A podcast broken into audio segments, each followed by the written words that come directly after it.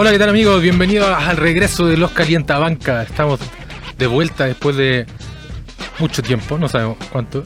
Ahora volvemos a un nuevo formato, estamos en video también en YouTube. Vamos a estar en Instagram, en TikTok y por supuesto en podcast donde siempre nos escucharon. Están escuchando al coach. He vuelto yo primero en este capítulo con la nueva integrante, Fran. Hola. Eh, los demás integrantes seguramente van a estar apareciendo, pero para esta primera ocasión queríamos sacarlo rápido, sacarlo antes de que empiece la temporada, que se pueda perder la información muy luego. Y bueno, Fran, nuestra nueva integrante, preséntate, cuéntanos un poco de ti. Hola, me llamo Fran. Veo la NBA desde los 15 años y mi jugador favorito es Wardell Stephen Curry. Wardell Stephen, el campeón. Bueno, cuatro bueno, veces campeón. Cuatro veces campeón. Por fin le dieron el MVP. Finals MVP. Claro, el Finals MVP. Campeón, una, o sea, MVP unánime, el único en la historia. Sí, sí, sí, está bien, está bien. Curry, respect, respect Curry. Bueno, ando con la del campeón hoy día. Y bueno, volvemos. Estamos de vuelta, volvimos con todas las secciones de siempre, secciones nuevas. Estamos, como ya escucharon algunos o como ya están viendo, estamos en video también. Y volvemos como, siempre con la información que siempre quisimos compartir, con lo que queríamos hablar, con el tema que nos trae acá, que es la NBA, el básquetbol de la NBA. Pasaron un montón de cosas desde que nos fuimos hasta ahora, pero no nos vamos a estar explicando todo, vamos a repasar lo que pasó desde que los Warriors salieron campeones hasta ahora que empieza la temporada mañana, bueno, esta semana, depende de cuando escuchen o vean esto. Vamos a contar, principalmente vamos a repasar todos los dramas que hubo en esta entretemporada, de distintos equipos.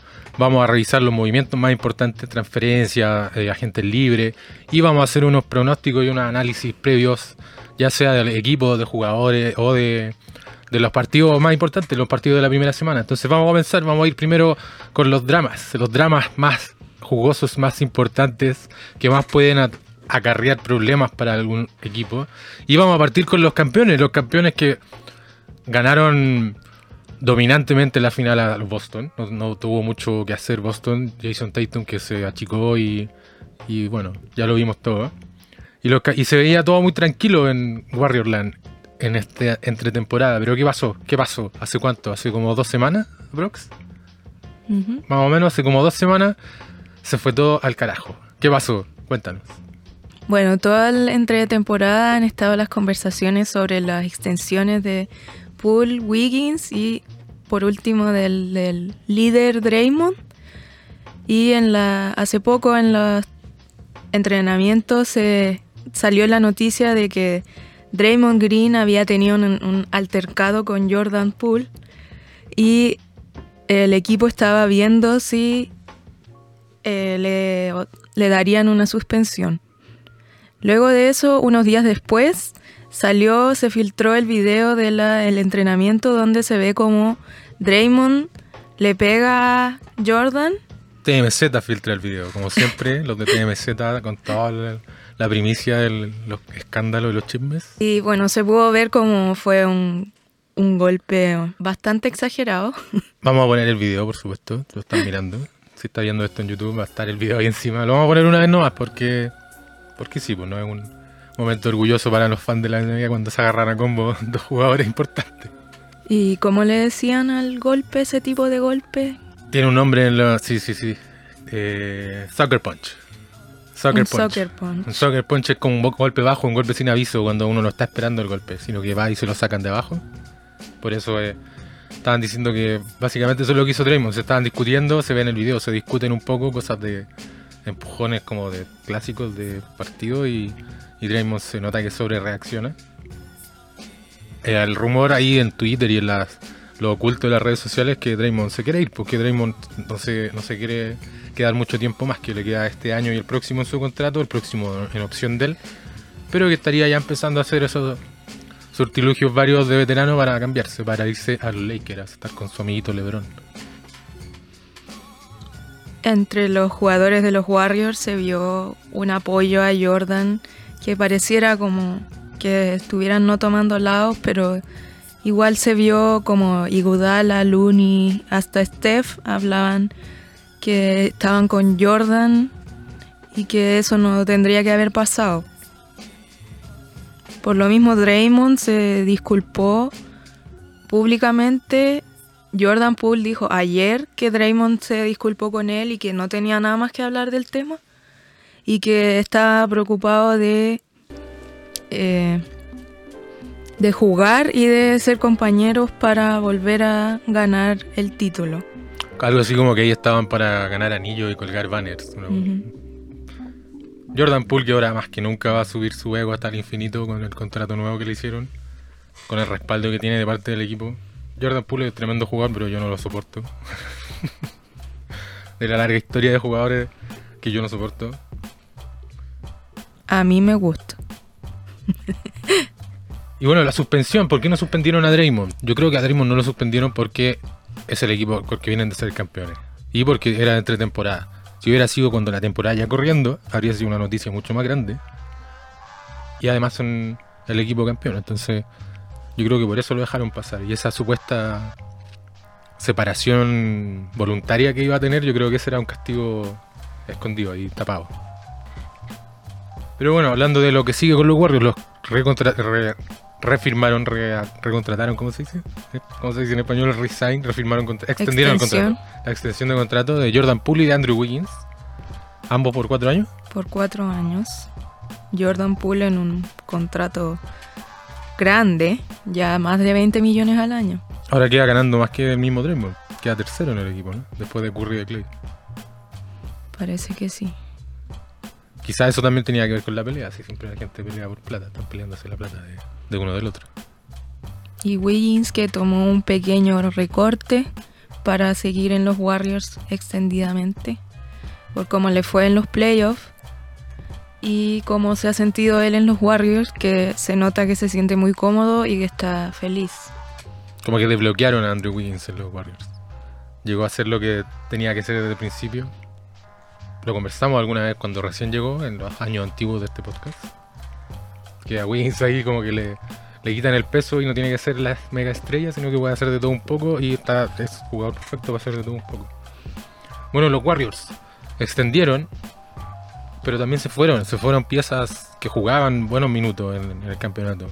Bastante importantes como Gary Payton de Second muy importante en, la, en las finales de los Warriors por su defensa perimetral y también Otto Porter Jr., que si bien era entraba de titular, no jugaba mucho, pero aportaba en su defensa y al ser un cuerpo más grande, porque los Warriors fueron, estaban en contra de un equipo gigante y ellos siendo pequeños. Bueno, ganaron jugando como juegan los Warriors. Con la pelota moviéndola más rápido que cualquier jugador. Se fue, ¿Y quién más se fue? Se fue también el mexicano, el orgullo mexicano Juan Toscano. Juan Toscano, Juan Toscano Anderson. también se fue. ¿Y quién llegó? Llegó Dante Di Vincenzo. Dante Básicamente el único como con nombre. ¿Quién más llegó con nombre? Jamaica Green. ¿De dónde venía Jamaica? De Los Nuggets. De los Nuggets, cierto, de los Nuggets. Y recuperan a Weisman, que está jugando minutos de verdad por fin en pretemporada, que se supone que está al 100. Y vamos a ver qué pasa con Weisman. Weisman sería el reemplazo directo de Draymond Green. Cualquier cosa que pase con Draymond Green, ese es el lugar que va a ocupar. Weisman y Kuminga van al, al auge en lo que esperan los, los Warriors. Ahí peleándose el, el Draymond Green. El puesto de Draymond, básicamente, entre esos dos jugadores. Ambos muy jóvenes, creo que tienen como 19, 20 por ahí. Kuminga acaba de cumplir 20 hace un par de semanas. Y Wiseman creo que tiene como 21. Bueno, eso es con los campeones. Los campeones que probablemente yo creo que, como dice el dicho, ganar arregla todos los problemas. Y algo que hacen mucho los Warriors es ganar. Así que cuando ganen 10 seguidos, todo el mundo se habrá olvidado de que Draymond Green le hizo eso a Jordan Poole y ahí quedaron todos los problemas de los Warriors.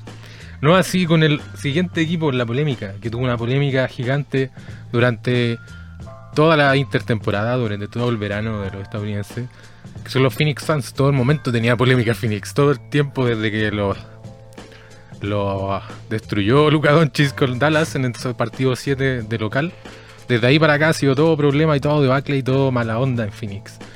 ¿Por qué? Porque primero aparecen acusaciones contra el dueño del equipo de misoginia, de maltrato y de también racismo. Acusaciones con pruebas, acusaciones que al parecer no eran tan graves como las que tuvo el problema el dueño de los Clippers hace unos años, pero el asunto fue que la NBA lo multa con 10 millones de dólares y lo suspende toda la temporada. Y más que nada por presión de las redes sociales, más que por otra cosa, él sale diciendo al poco tiempo después que va a vender el equipo. No ha pasado nada con eso todavía, pero el tipo no va a estar en el equipo este año, está suspendido. Y durante lo que va de temporada lo va a terminar vendiendo. Esa es, por un lado, ya es un tema que genera conflicto en cualquier equipo. Tienen un dueño cancelado y, y, y no saben quién va a ser el nuevo dueño. Y el dueño finalmente es el que firma los cheques y el que da permiso de gastar plata en jugadores y todas esas cosas. Entonces, que, que el dueño no esté en el equipo es un, es un tema importante. Y eso por el lado ya administrativo. Y por el lado deportivo, los Suns tienen problemas con su supuesto futuro joven. y con los veteranos también. Entonces, no sé, cuéntame tú lo que pasó con Héctor. Bueno, en el partido número 7, Ayton jugó hasta el cuarto número 3, alrededor de 10 minutos creo, y de ahí no entró más. Y en ese momento empezaron a haber eh, rumores y preguntas de por qué no había jugado más en el partido más importante que habrían tenido últimamente. Y luego fue preguntado Monty Williams al respecto y dijo en, una, en un tono muy serio y una cara muy seria también que era un problema interno. Y se acabó el tema. O sea, dejando claro que hay algo más que no es solo deportivo. Porque deportivamente hablando, Dayton tenía buenos números, tuvo buenos números en toda la serie. No era una cuestión de que estuviera haciendo nada en la cancha. Había un extra. Sí, también igual salieron los rumores de que Lil Wayne, que estaba en, en el eh, sentado ahí viendo el partido, había visto a Monty Williams y a Ayton pelearse dentro de la, de la banca. Vamos a buscar la imagen, yo no sabía que estaba Lil Wayne ahí en la cancha. Sí, Lil Wayne le dijo esto a Skip Bales y que Monty le había dicho a, a Ayton que había renunciado en, en el equipo. Como Que le había fallado al que le- equipo. sí, Que no le puso todo el le corazón. dijo, necesario. you cuídanos. Ah, tú nos fallaste, negro. Así le dijo Monty a Ayton. Monty a Ayton. Bueno, cuando parte esta Media Day, cuando vuelven después de la entretemporada, le preguntan a Ayton acerca de esto y que ha hablado con Monty. Y Ayton va y dice así casualmente como que no, que yo no, que no ha hablado con el coach de, de ese partido. Que fue hace como cinco meses. Lleva como cinco meses sin hablar con el coach. Hasta el primer día de las prácticas. Entonces, en todo ese periodo, Ayton tuvo ofertas para irse a otro equipo. Se iba a ir a Indiana, si no me equivoco, tenía Sí, firmado Indiana. la preoferta. y- Pero él era agente libre restringido, entonces los Suns igualan la oferta para quedarse con él. Le preguntan por eso también en el Media Day. Y él dice, oh sí, estoy súper feliz, me gusta mucho. Voy a poner la imagen ahí. y es- Evidentemente como que le da lo mismo y dice, sí, que bueno, me pagaron. Pero es clarísimo, es muy claro, es muy evidente que Ayton no quiere estar ahí, que se quería ir, porque seguro que quiere ser la estrella del equipo y no compartirlo con Devin Booker. En ese contrato al final ganaron los Suns porque Ayton hizo, no quiso firmar lo que le ofrecían el año anterior, que era por cuatro años y menos plata, menos dinero de la que le dieron ahora. O sea que al final los Suns terminaron ganando el contrato que ellos querían por menos dinero. Así que Ayton se quedó en el equipo que no quería estar y con un contrato que no Más quería. chico del que quería, o sea, salió perdiendo por todos lados. Con que gana va a jugar motivado Ayton. Y Aquí viene además sumando la debacle con, con Dallas. Los dos playoffs seguidos ya que se, que se achica Chris Paul y Devin Booker. Esta vez fue peor que la anterior. La anterior tuvieron, dieron más cara en la final. Entonces y Además el, el tema de Jake Crowder. Jake Crowder que pidió por Twitter el traspaso. En un mensaje rarísimo que subió a su Twitter, pide el traspaso diciendo como que uno quiere trabajar donde lo quieren y puras cuestiones así. Era un mensaje muy parecido a los que escribía que- Kevin Durant en su Twitter. Pero eh, Jay Crowder fue importante, era un jugador muy importante en la rotación cuando llegaron a la final. Y ahora que lo van a traspasar, el- el- lo llega a ocupar ese lugar directo el... Se me olvidó el nombre. Bridges. Bridges. Michael Bridges llega a ocupar ese lugar. Y, mm, y aún así, le- le- la mística que puede haber tenido Phoenix, yo creo que esta temporada se acaba. Yo creo que tuvieron su oportunidad, su ventana yo la doy por cerrada con toda la mala onda que existe. Porque por lo menos tendrían que tener algo de química los tres más importantes y Ayton no está ni ahí con nada. Entonces no... Solo con Chris Paul, que está un año más viejo que en la temporada pasada. No se lesionó en los playoffs, así que este año sí o sí se va a lesionar en los playoffs. No sé, no le tengo mucha fe a lo que venga para Phoenix Suns esta temporada. Eh, la temporada pasada se dedicaron a perseguir el récord de, de Phoenix, donde partidos innecesarios todos jugaban a 35 minutos, tenían a todos los starters, a Chris Paul jugando mucho tiempo cada partido para ganarlos y tener el récord de los Suns para que después los contra el número 9 del oeste, los Pelicans sin Zion, le dieran un susto y luego Luca los humillara realmente. Eh, Jason Kidd los lo humilló con sus rotaciones y su manera de defenderlo y no supieron qué hacer. Fueron un, un equipo de temporada regular Por segundo año consecutivo. para conseguir ese, ese récord y ahí quedaron. El, bueno, otra polémica, la polémica que dominaba el ambiente, el, el tema de NBA hasta que ocurre lo de Draymond Green, era la polémica de Boston. Lo que pasó en Boston, que no hay nada claro todavía, que partió como una filtración y todo lo que ya se sabido básicamente han sido puras filtraciones. No hay, la única información oficial es un comunicado que no dice nada, que parece comunicado de los años 60, donde Boston dice que el coach está suspendido por una relación impropia con otra trabajadora. Ese fue el comunicado primero que mandó Boston. El primero decía que fue estaban viendo suspensión por romper el código del equipo. Claro, una cuestión muy como de qué año estamos hablando, qué es esto. Y él- él después decía que era una relación Sí. consensuada, pero que y si es consensuada, ¿qué le importa al equipo? Bueno, al final después se van sabiendo cosas por detrás, nada de información oficial. El- lo único claro es que Ime Udoka está suspendido, no han dicho si lo van a, des- a despedir o no, Por la temporada entera. por la temporada completa. Se da por hecho que lo van a despedir, pero no han dicho todavía. Hay un coach de reemplazo. Y el Ime Udoka era coach debutante como head coach la temporada pasada. Llega a la final. Está con esta, no sé, tradición nueva ya de que casi todos los años o año por medio hay un coach debutante en la final. Desde Steve Kerr para acá, casi todos los años hay un coach debutante. Eh, y ahora los Boston Celtics pasan de llegar a la final con el coach nuevo a tener que enfrentar una temporada con todo el desafío nuevo de tener otro entrenador, de tener otra guía a la cabeza, que también es debutante otra vez. Y con la presión de que Jason Tatum no tuvo unas buenas finales. Tuvo Pésimas de frentón, de frentón tuvo unas muy malas finales. Entonces, ¿qué pasa con Boston? Boston que añade una que otra pieza, pero nada muy, muy espectacular. Añade la pieza igual importante de Malcolm Brogdon. Tienen un, un segundo conductor, incluso más distribuidor que Marcus Smart. Marcus Un Smart point guard como- más definido que Marcus Smart. Smart claramente sacó al equipo y, y dio, y dio todo lo que pudo y lo ha hecho, lo ha hecho bien, pero no es su forma natural de jugarla, de armar el juego para el resto. En las es finales se quedó claro que le faltaba un... un distribuidor, un- básicamente. Que es lo que sí hace mucho mejor Brogdon. Brogdon que también funciona mejor en ese rol siendo el tercero del equipo, el cuarto quizás del equipo, y no el primero como le tocó ser en Indiana. Entonces, Brogdon yo creo que es candidato incluso para el sexto hombre del año, si es que lo tienen todo el tiempo de sexto, que yo creo que va a salir de sexto toda la temporada. Y otro que llegó a Boston, que puede hacer algo o puede no hacer nada y da lo mismo. eh, es Blake Griffin, ya el hombre que se dedica a viajar por todos los equipos donde los firmen, básicamente, con aspiraciones. Siempre se meten equipos con aspiraciones. Claramente Bri- Griffin está persiguiendo el anillo ahora en su carrera. Hace rato, desde la primera vez que firmó en, en los Nets.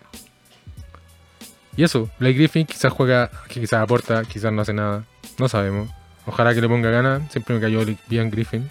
Yo creo que va a tener mejores rotaciones que las que tuvo en los Nets con Steve Nash. Claramente, ya sea coach nuevo o no, el, que sigue mandando ahí es Brad Steven, es como en Miami, que desde la cabeza hacia abajo chorrea toda la filosofía, así que Eh, Boston con coach nuevo, con problemas detrás de, de camarín. Yo creo que igual Boston va a estar arriba, por lo menos en el top 5. Difícil que caiga del top 5. Porque básicamente tienen el mismo equipo.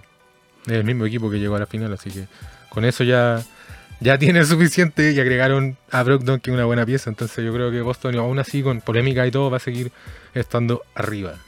Jason Tatum igual tiene algo que probar. Y ya cumple un año más. ya va a tener 25, no va a ser tan joven. Entonces van a seguir su, su camino al estrellato, creo yo. Y Jalen Brown, que fue el que realmente jugó mejor en, la, en las finales. El que dio cara ahí de, de parte del dúo. Sí, el, yo creo que de los Celtics fue el que mejor jugó Jalen Brown. Que también va. quiere quedarse ahí en los Celtics, yo creo. Y seguir por esta última, este último año, ya que pareciera que está por acabarse su contrato, si no me equivoco. Y están, está, estaban rumores de que estaría viendo otras alternativas. Querrá ser el rostro, querrá ser, querrá ser el número uno. Claro, el claro número uno. Que aquí ellos dicen que no, que no, que quién es el uno, que el dos. Todos sabemos que el uno es Jason Tatum. Todo el mundo sabe que el uno es Jason Tatum. A mí me gusta más Brown, pero Jason Tatum es el uno porque así lo decidió el mercado, no sé. A lo mejor Brown quiere ser su. Su... Igual Brown jugó mejor en las finales de conferencia y fue Tatum el que ganó el MVP de el este. Por eso, porque la fama, po. porque la fama básicamente. Yo creo que es por eso. El- ese premio que inventaron, claro, inventaron unos premios. Cuando llegamos al final de esta temporada los vamos a repasar, pero inventaron unos premios que no existían. El MVP por el de la- 75. Claro, para el aniversario 75 inventaron los premios de MVP de la final de conferencia. Que es el, y le pusieron nombres Magic larguísimos. Johnson y Larry Claro. Bird. Y tiene, el nombre completo es larguísimo, pero el del oeste es el premio Magic Johnson y el del este es el premio Larry Bird. Que igual está, está chistoso, está interesante. Me habría gustado más un MVP del de los playoffs completo que solo de la final de conferencia, pero, pero igual, está divertido. Único ganador Stephen Curry. en la historia de la NBA. Continuamos. Los movimientos más importantes que han habido esta temporada. Re- re- repasamos algunos ahí que ya estaban metidos entre medio de los temas de los equipos, pero no son para nada las figuras más importantes que se movieron. Yo creo que la figura más grande que se movió esta temporada, en esta entretemporada, debe ser Donovan- Mitchell. Desarmando el dúo en Utah, también se mueve Rudy Gobert. Los dos los cambiaron. A los dos los traspasaron. Utah desarmando el equipo, yéndose por el rebuild, por la reconstrucción. Mandaron a Donovan Mitchell a Cleveland y a Rudy Gobert a Minnesota. Por una cantidad increíble de picks en el draft. Básicamente Rudy Gobert yo creo que tiene la culpa de que Kevin Durant no se haya ido de los Nets. Sí, estaban diciendo eso en la temporada porque por Rudy Gobert, Minnesota pagó demasiado, muchos picks, además de creo que cuatro jugadores y como cinco picks. Los Y picks, que son los picks? Por si no saben, no se acuerdan. Los picks son las elecciones de draft. Los equipos pueden traspasar sus futuras elecciones y usar eso como enganche para hacer los traspasos del jugador. No es solo un jugador por uno, pueden ser, en este caso, fueron cuatro jugadores y cinco elecciones de draft por Rudy Gobert. ¿Y qué pasó con eso? Sube el precio del mercado, como que se infla el mercado. Cuando Kevin Durant en la entretemporada en algún momento pidió su traspaso, dijo que se quería ir. Si por Rudy Gobert habían dado todo eso, por Kevin Durant que había que pasarte el equipo completo. sí, los Nets pedían demasiado. Pedían de los Celtics, que eran un fuerte candidato para el traspaso, pedían Jalen Brown y Jason Tatum. O en otro equipo le pedían a un jugador estrella y cinco eh, traspasos de draft. Era, ¿Qué onda? ¿Cómo, ¿Cómo pueden hacer esto? Igual, y sonó, y más encima que Kevin Durant pidió irse aquí a Miami, o a. Boston, o a los Suns. Quería irse a, a- o, a, o a- creo que a Chicago también, no, a la No, Miami. es que los pidió Suns. los Suns y Miami, que eran los más fuertes, que serían los eran los primeros en En las la- conferencias. Eran los que habían salido primero, en los que ganaron más partidos. Y esos equipos, claro, los dos lo intentaron. Yo creo que todos los equipos lo intentaron. Todos los equipos tienen que llamar a- a los Nets. Pero era demasiado irrisorio todo lo que pedían. Entonces, ¿qué hace Kevin Durant? Se termina abuenando con los Nets. termina ejerciendo su opción Kyrie Irving y se queda en los Nets. Los Nets que tienen Una vez más. una vez más todo que probar, todo que demostrar, una vez más con un trío de superestrellas que nunca han jugado, que no han jugado nada juntos, que no sabemos qué van a hacer. Con una un futuro bastante incierto. ¿Quién va a jugar? ¿Quién se va a lesionar? Kyrie Irving va a que se va a levantar en el día y va a querer ir a entrenar o a jugar. ¿Cuánto va a jugar Kyrie? No se sabe. ¿Cuándo? ¿Quién decide cuándo juega Kyrie Irving? ¿Lo decide Kyrie Irving? ¿Lo decide el coach? ¿Quién decide qué hace Kyrie Irving? Yo creo que ni el mismo sabe eso. Vencimos, va a jugar con energía, Vencimos que ahora por un, va a lanzar. por un partido de pretemporada estaban diciendo, oh, vencimos, frenó a Yanis y la cosa. Y, y lo- Giannis en la pretemporada trota, no, no hace nada, va a estirar las piernas. Los Bucks perdieron todos los partidos de temporada. Siempre juega mal la pretemporada. Sí, en la pretemporada, pretemporada- pretemporada no dice nada. Siempre pierden los Bucks. Hasta su año de campeonato perdieron todos sus partidos de pretemporada. Creo que hace, hace poco escuché que los Kings todos los años juegan súper bien en pretemporada y ganan todo. ¿Por qué? Porque los equipos malos se esfuerzan en pretemporada, los equipos buenos en pretemporada no hacen nada. Entonces, claro, que ganen los Kings 5-0 y después juegan y ganan tres partidos al hilo y Sacramento sigue siendo Sacramento. Bueno, Sacramento este año en todo caso, que este año tiene mejor equipo que, no sé, en mucho, mucho tiempo. Desde de Marcus, yo creo. Yo creo que desde Boogie que no tenían un equipo tan bien armado. Pero bueno, tienen coach Pero nuevo, ahora tienen más, más talento. tienen más talento. Claro, tienen el coach campeón de la NBA, Mike Brown.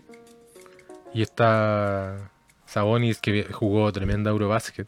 Más que con Sacramento, realmente a quién le importa Sacramento, mientras no hagan nada o aunque si lo hagan Sacramento. Sacramento creo que el equipo que más tiempo lleva sin meterse en playoff en toda la liga, así que mejor hablemos de otros equipos que nos interesa ver, que ustedes deberían ver también, ponerle atención, que tienen mucho que probar.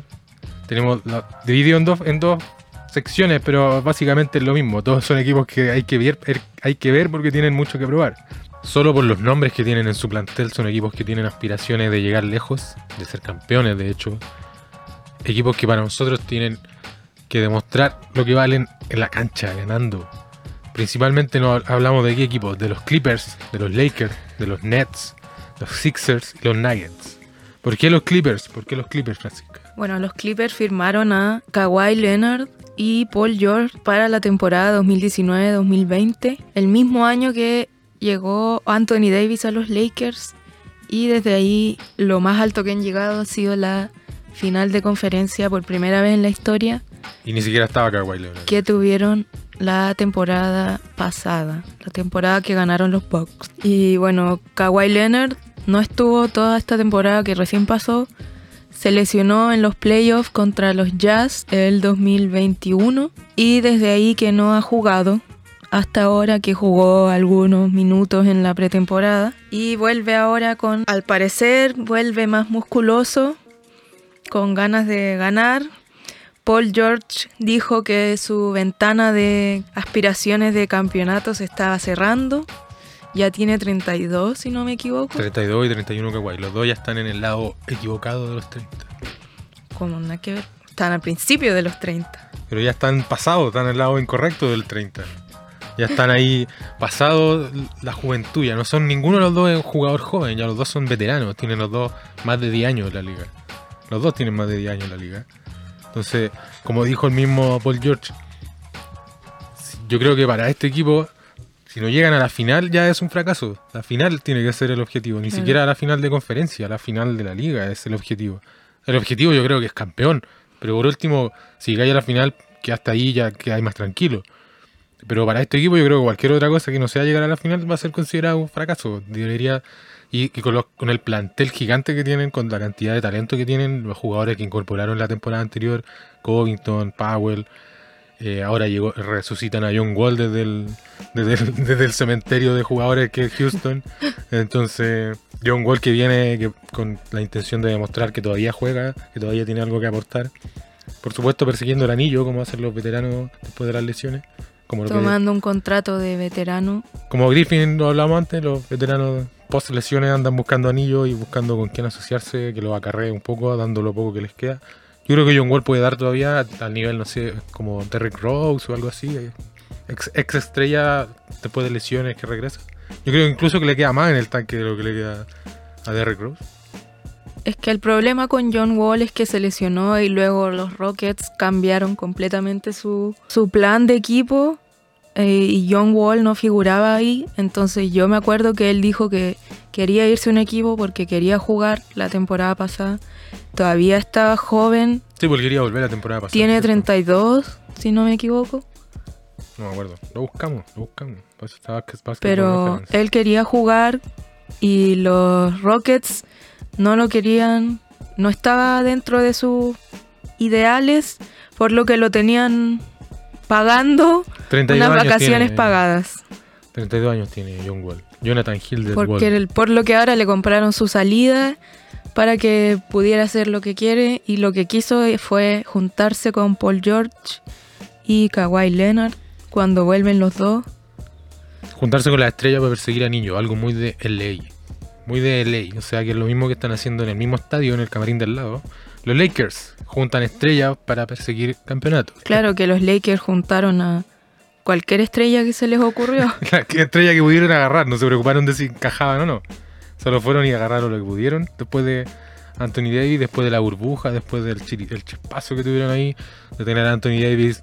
Como tuvieron la pausa entre medio, yo creo que eso fue lo que le ayudó. Estaba concentrado y todo, pero después de la burbuja hasta ahora, Anthony Davis para mí ha sido un fiasco.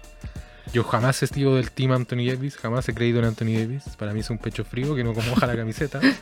Y después del campeonato, después del anillo, donde sí jugó muy bien, donde tuvo números espectaculares, no lo puedo negar. Desde ahí para acá es como que si hubiera ya gané un anillo, no tengo nada que hacer. Esa es la impresión que a mí me da Anthony Davis después de la La temporada pasada creo que jugó 30 partidos, 20 Mm, partidos, una cosa claro. así. Y ahora viene a- y dice que tiene todo que probar, que tiene cosas que demostrar. Hay gente que, comentaristas gringos que dicen que va a ganar el MVP, porque en el partido pasado de pretemporada hizo 28 puntos y la pretemporada no le importa nadie. donde ¿qué no jugó ni? Draymond, que siempre ha sido un buen defensa contra él. A mí me dice mucho más que Anthony Davis ya se perdió partidos por lesión y por molestia en la espalda. Eso me dice mucho más que que meta 20 puntos en un partido de pretemporada.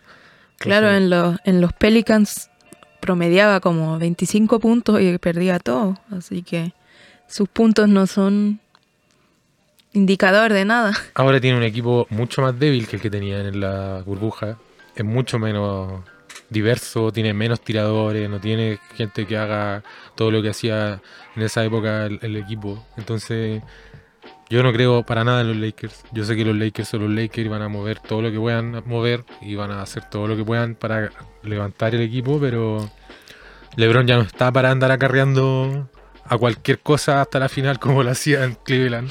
Ya no tiene esa edad, son 6, 7 años de diferencia. Entonces, LeBron yo creo que ahora se va a enfocar en sus récords personales, en el récord de puntos, que lo va a alcanzar este- esta temporada, sí o sí va a superar a Karim. Por el número uno. Karim con quien no se lleva muy bien, no se sabe si va a estar ahí o no. LeBron yo creo que puede controlar más o menos cuando rompe el récord. Si acaso lo rompe en el Madison, Square Garden, o si acaso lo rompe de local. Ahí, ahí se, se va a ir viendo, pero debería ser como en, En enero. en enero, ¿no? Sí, aproximado, según lo que viene promediando LeBron en puntos. Igual estuvo promediando casi 30 puntos la temporada pasada. LeBron James. Pero eso fue cuando estuvo al final persiguiendo el, el título de, de anotador, ¿no? Scoring title. Cuando estuvo persiguiendo eso, estuvo, estuvo cerca, quedaron mucho, muy cerca. Lakers también tienen a Russell Westbrook. Russell Westbrook que desde, llegó, desde que llegó, que todo el mundo lo critica, pero Westbrook es de esos que te dan todo el, esfuerzo y en general un esfuerzo desmedido para todas partes, sin control. Entonces, no sé si el coach nuevo sea capaz de enfocar y encarrilar el esfuerzo de Westbrook. Se anda rumoreando por ahí que lo va a sacar de la banca, que no sé si cómo se toma Westbrook o algo así. Salir de la banca después de quien de Patrick Beverly. No sé qué le caiga, si le caiga muy bien a Westbrook. Su amigo personal, Patrick más encima. Otros equipos que tienen mucho que probar. Al otro lado del, del mapa, los 76ers y los Nets, ambos equipos de la conferencia este. Los Nets tienen todo que probar porque vuelven a hacer el experimento de nuevo con otro trío, de nuevo con un trío que no ha jugado nunca. Si encaja mejor vencimos en este equipo de lo que lo hacía en los Sixers. En teoría, por supuesto. Lo poco que se ha visto, yo sigo viendo al mismo jugador desde su primer año. No añadió absolutamente nada. Nada. en pretemporada. Lo que se vio en pretemporada sí es bueno, es tremendo defensa, la puede subir, la distribuye más o menos bien y todo, pero eso lo hace desde que era novato, hace como 5 años. Y Steve Nash prácticamente ya le dio el pase para que no lance nunca, para que no anote, le dio como esa libertad. Entonces no ya sé le dieron qué. permiso de ser Claro. exactamente lo que ha sido siempre. Que en este equipo, le- si funciona y si lo hace al nivel que lo hacía, les sirve. Yo no sé si eso vale 50 millones de dólares, no sé si ese rendimiento vale el precio que están pagando por él. Pero bueno, es si el equipo tiene lo- los recursos para pagar eso por un jugador de rol, por unos números de rol y pagarle como superestrella, allá ellos. pues. Pero sí encaja, en teoría encaja mejor con, con, con Kyrie, con KD que Harden. El tema es, no sé si hablamos esto ya o no, pero parece que ya lo hablamos algo de los Nets. El tema es quién juega, cuánto juega. Y van a partir lesionados, ya está, está saliendo de una lesión Seth Curry y Joe Harris, que son de los jugadores de rol más importantes para los Nets. Les pesó mucho que no estuviera Joe Harris la temporada pasada, sobre todo contra los Celtics. Y ahora eh, sigue recuperándose, tuvo dos operaciones de tobillo. Y Seth Curry tuvo una. Hace Curry superó ahora entre temporada, ¿no? Sí, Seth Curry superó recién. Y él también fue una buena adición que vino del paquete Ben Simmons. Seth Curry que no quería venir. Seth Curry que estuvo en los playoffs del- de Filadelfia, toda la- todos los partidos estaba sentado ahí. Yo creo que Seth Curry apenas pueda vuelve a Filadelfia. Y bueno, hablando de Filadelfia, pues donde se fue el hombre que estaba acá en Nets, donde se fue Harden. Filadelfia que yo creo que ahora también está metido dentro de los que tienen todo que probar, todo que demostrar. Porque Embiid quedó segundo en la carrera del MVP la Una temporada vez pasada más. otra vez. Ganó el título del, de anotador, de máximo anotador promedio. El que metió más puntos fue Trey Young, pero bueno, eso es el total. Jugó más partidos. Y los Sixers ahora tienen una pretemporada completa de Harden y Embiid para que se conozcan mejor. Harden que ya dijo que es el equipo de Embiid, que él no viene a ser el número uno, que no le interesa ser el Harden que metía 35 por partido. Que me parece perfecto, me parece bien que, que lo haga, que lo diga, que lo reconozca. Porque ya no tiene tampoco las piernas para ser ese jugador. pues. Trajeron más gente, llegó PJ Tucker, tienen un equipo mucho más completo. Maxi está ahí peleándole el segundo lugar a Harden, yo creo, con más energía que nadie. Y yo creo que ya le quita el tercer lugar a, a Tobias Harris, claramente. Sí, claramente ya. Tyrese Maxey ya va apuntando a ser All-Star esta temporada quizás o la otra, Most Improved podría ser incluso, quién sabe. claro. Pero bueno, los Sixers, los Sixers que yo creo lo mismo que con los, con los Clippers. Final es el objetivo. El objetivo es campeón, pero por lo menos final para que se vea avance. Final de conferencia, por último, ni siquiera ha llegado a eso No. Todavía. Yo creo que ya que se vea un avance, que se vea un avance final de conferencia o llegar a la final derechamente. Embiid probablemente este- esta temporada sea de nuevo ahí en el top 3 por el MVP, porque Harden se va a dedicar a pasarle la pelota a Embiid. Así que eso con los Sixers. Eh, Joel Embiid, ¿quién es mejor pivot? ¿Quién es el mejor centro? ¿Joel Embiid o es Nikola Jokic de los Nuggets? ¿Por qué los Nuggets tienen que probar? ¿Qué tienen que probar los Nuggets?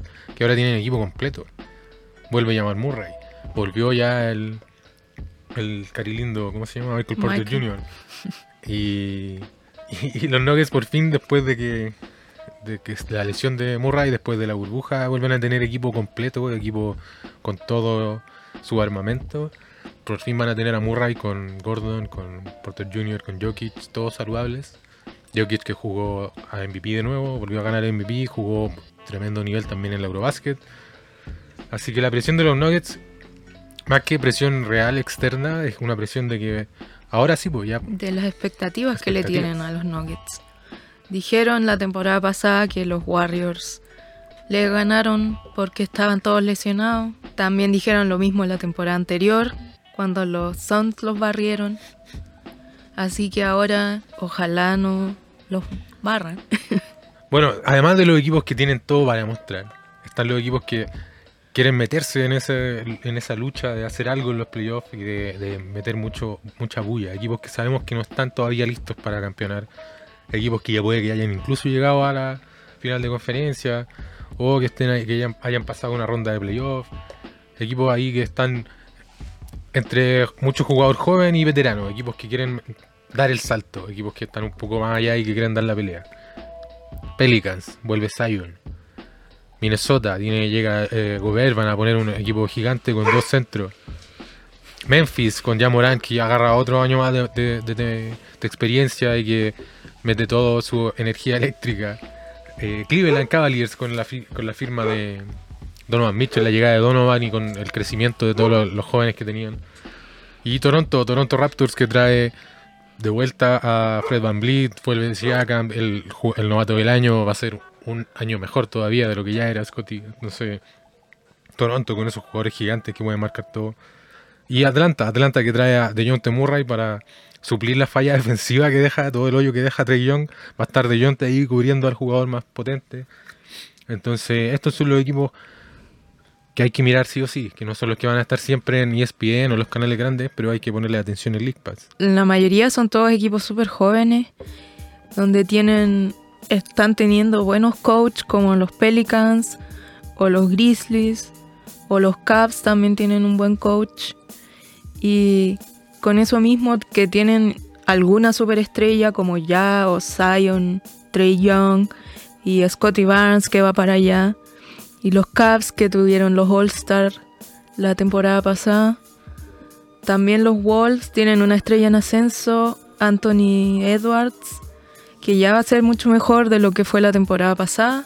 Que, Que, estaba- tiene, que tiene más fe que nadie en sí mismo. que ya estaba siendo el número uno por sobre Anthony Towns. Y lo mismo la adición de Gobert, que debería ser algo interesante con los Wolves. Por lo menos en temporada regular, Gobert siempre rinde, siempre está ahí afirmando la defensa del, del equipo en el que esté. La- el desafío ahora es que, claro, no está con, con el mismo equipo de siempre. sí, siempre hay que ver cómo funciona un jugador cuando se cambia de su primer equipo. Sea, Era el equipo en que estuvo siempre. Toda su, toda su carrera había estado en Utah y ahora a ver qué pasa cuando se mueve de ciudad, se mueve de coach, se mueve de compañero. Hay que ver si es capaz de traer ese poder defensivo a otra parte, una parte donde hace falta, donde Towns deja un hoyo gigante ahí, defiende con menos ganas que Harden, así que hay que ver si Gobert le puede cubrir ese hoyo. po. Y entre los dos, hace, si fusionáis a los dos, tenía a Nikola Jokic, no sé, a Embiid básicamente, un jugadorazo si juntáis a los dos. Pero hay que ver si eso funciona en la NBA actual, pues la NBA se puede, actual, moderna, puede parar ahí a dos gigantes que no pueden seguir a esos perimetrales tan rápido, es difícil, hay que ver si funciona. Tuvieron unos buenos playoffs contra los Grizzlies, donde deberían haber ganado 5-1, pero perdieron todos sus partidos que estaban ganando, se los dio vuelta los Grizzlies, no sabían cerrar los partidos. Y ya Gobert, además de, puede ser que traiga algo de conocimiento de playoff, que haya estado un montón de veces. Es verdad, experiencia tiene. Ayuda ofensiva no da mucha, pero tiene la experiencia. Aunque se le fue Patrick Beverly, que era bastante vocal respecto a sus conocimientos de los playoffs. Seguimos. Seguimos. Bueno, seguimos. Estoy cansado, estoy cansado de hablar. Me cansa hablar ahora después de tanto tiempo sin podcastear. Algunas cosas aquí las voy a editar, otras no, no sé. Voy a revisar para que sepas. Eso de que estoy cansado probablemente lo dejé. Para ir terminando este capítulo 1 del regreso de los Calientabanca, vamos a hacer unas predicciones para la Opening Night, la noche inaugural. La noche inaugural tiene dos partidazos o dos encuentros que deberían ser partidazos en el papel son, que son los Sixers, Philadelphia 76ers. Los dos finalistas, Exactamente, los dos los finalistas Celtics juegan. Warriors. Los dos finalistas juegan, pero no entre ellos. ¿Por qué? No. Porque los finalistas juegan en Navidad, pues esa es la tradición. Pero juegan con, equipa- con equipos de nivel o de renombre. Six- los Celtics juegan con los Sixers y los Warriors juegan con los Lakers. Por favor. Bueno, partimos a ver cómo va, van a ir los Celtics con el nuevo coach después del drama de Ime Udoka y después de haber perdido las finales, su primer partido con la casa llena, con los fans decepcionados de Jason Tatum y los nuevos Sixers con James Harden con más ganas que nunca de jugar. James Harden que parece que está mucho más flaco, que está como en su año de, del, Sí. del Mohawk, del, del Moicano, está como en, eso, en ese estado físico, está bien flaco, estuvo entrenando mucho más. Los Celtics ese día, mañana, o sí, mañana, martes, el día inaugural, van a inaugurar una camiseta nueva que nunca han tenido con motivo del celebrar a el difunto Bill Russell que falleció en esta tre- entretemporada. La Una- leyenda la Bill leyenda Bill Russell. Russell, el hombre de los 11 anillos. Por eso mismo la camiseta al lado ahí van a ver en la foto tiene 11 diamantes eh, representando los 11 anillos de Bill Russell por el lado de la camiseta. Está bonito el color, es un poco distinta, no siempre la es verde, pero es un verde más oscuro con dorado, es un, vol- un- un diseño diferente. Eso es la noche inaugural del este. El oeste enfrenta a los Warriors y a los Lakers. ¿Por qué los Lakers? Los Lakers que ni- no hicieron nada la temporada pasada, porque son los Lakers, porque está LeBron, Porque está Anthony LeBron. Davis, porque son los Lakers. Sigue siendo el equipo más famoso, más popular. Por eso juegan contra los Warriors. Y los Warriors están en Ring Night. O sea que les van a entregar los anillos y van a subir el banner, ¿o no? Sí, pues siguiendo con la tradición de la NBA, una liga antigua de 75 años ya, 76 ya está, tienen muchas tradiciones. Una de las tradiciones de la NBA es que el campeón de la temporada recibe su anillo de campeonato en el primer partido de la siguiente temporada, de la segunda temporada que sigue. Entonces, como a la NBA le gusta mucho hacer bullicio mediático, van a mostrar a Stephen Curry recibiendo su anillo de campeón allí, LeBron James mirando desde la banca como LeBron James, o sea, como Curry recibe su anillo, como su amigo Draymond recibe su anillo nuevo. Entonces, la cantidad de fotos que va a haber ahí de LeBron y de Anthony Davis mirando como los otros reciben el anillo, creo que eso es todo lo que buscaba la NBA programando ese partido como el segundo, porque los Lakers puede que jueguen bien y puede que jueguen terrible, entonces Viene también la, la teleserie de los Warriors con Draymond. Está bien interesante la noche inaugural. Yo digo que el primer partido lo van a ganar los Sixers. Voy a hacer ahí mi pronóstico. El primero se lo llevan los Sixers porque ¿quién va a marcar a Embiid? El Horford ya no es el mismo Al Horford que se comía Embiid antes. Esa era su Robert anterior. Williams. Pero Robert Williams está lesionado todavía, de nuevo. ¿Está lesionado? Sí, está lesionado. Al Horford jugó bien, jugó muy bien en los playoffs, pero, pero ya no es el mismo Al Horford de antes que, que- que podía controlar a Embiid. Embiid tampoco es el mismo, está mucho más eficiente, así que yo le voy a los Sixers. Y en el segundo, por supuesto que a los Warriors. Yo no tengo ninguna fe en los Lakers, no le van a ganar nada a nadie. Por mí, ojalá que los Lakers no entren ni a los playoffs. Ni al play-in. Nada, nada. Bueno, esas son mis predicciones, no son las tuyas, son las mismas. Yo creo que van los Celtics, que va a tener un buen partido Tatum. Yo creo eso. Los Sixers ahora tienen defensa perimetral. Está PJ Tucker ahí, junto con Matisse Thybulle. Es que los Sixers no tienen la defensa que tenían los Warriors. Así que los Celtics iban jugando bien hasta una defensa como esa. Y la segunda, o sea, obviamente los Warriors. Yo creo que Jordan Poole va a tener un buen partido. Y 50 puntos. la primera no creo. Pero también en ese partido recibe su anillo Juan Toscano Anderson, que se fue a los Lakers. Juan Toscano, ¿cierto? Que se cambió, se al equipo de los Lakers. También recibe su anillo. Los jugadores que se cambian de equipo reciben anillos cuando jueguen contra el equipo en el que ganaron. O sea que los Warriors que se fueron, como Gary Payton, Juan Toscano Anderson, van a recibir su anillo cuando jueguen No juegan en contra con, los- con los Warriors. con los Warriors en Golden State. Así que Juan Toscano también recibe su anillo con los demás. Pero va a perder según nosotros. Los dos dijimos que pierde los Lakers, ganan los Warriors. Sí, yo creo que ganan los Warriors. Y va a jugar Draymond porque es el Ring Night. Y Jordan Poole va a tener un buen partido. Tuvieron un partido de pretemporada y se vio a Draymond haciendo un handshake con Jordan Poole. Y después le preguntaron a Jordan y dijo que se disculpó y que ya solo tenían un, un objetivo en mente y no tienen que ser mejores amigos, pero solo tener una buena relación, una relación cordial. Relación profesional, dijeron ambos. Los dos dijeron, somos profesionales y estamos aquí para ganar. Para ganar es lo que estamos todos aquí. Y otro tema importante, vamos cerrando el capítulo. Les vamos a, a dar unas recomendaciones. Los partidos para ver esta semana, los más interesantes de lo que queda de semana. Para nosotros, por supuesto que la NBA siempre, todos los días tiene partidos entretenidos, pero estos son los partidos que no te puedes perder, que no debes dejar de ver. En tu League Pass, en tu Roja Directa, donde sea que veas los partidos, También hay partidos de ESPN y TNT. por supuesto, de ESPN. En No- ESPN el partidazo que van a dar la vuelta de primer partido Suns, Mavs. El día 2, el miércoles 19, Se enfrentan a los Dallas Mavericks, Luka Doncic contra los Phoenix Suns. De vuelta, la revancha. Y también es en Phoenix. También es en Phoenix. Luego de la siete. humillación que le hicieron en el partido 7. Después de la humillación, después Su del primer baile de Luka. Doncic, que le dio Luka Doncic a, la- a los Phoenix Suns. Y el mismo día, miércoles 19, New Orleans Pelicans y Brooklyn Nets. ¿Por qué destacamos este partido? El regreso de Zion, el regreso de Zion de, de Ben, Ben Simmons. Simmons. El debut del trío nuevo de, lo- de los Nets. El debut casi de- del trío nuevo también de los Pelicans, ahí con CJ McCollum, Ingram y Zion. Entonces, el martes, cuando parte la liga, dos partidos potentes. El miércoles también ya tenemos dos partidos potentes. Hay muchos más partidos el miércoles, no hay solo dos. Pero son los que estamos destacando. El jueves 20, Hay solo dos partidos y los dos deberían ser buenos partidos. O sea, el primero es un partidazo, los Bucks, Sixers, Giannis versus Embiid. siempre es tremenda batalla ahí. Claro, la temporada pasada, en su mayoría creo que ganó Embiid. Y el segundo partido, LA Showdown, Clippers versus Lakers.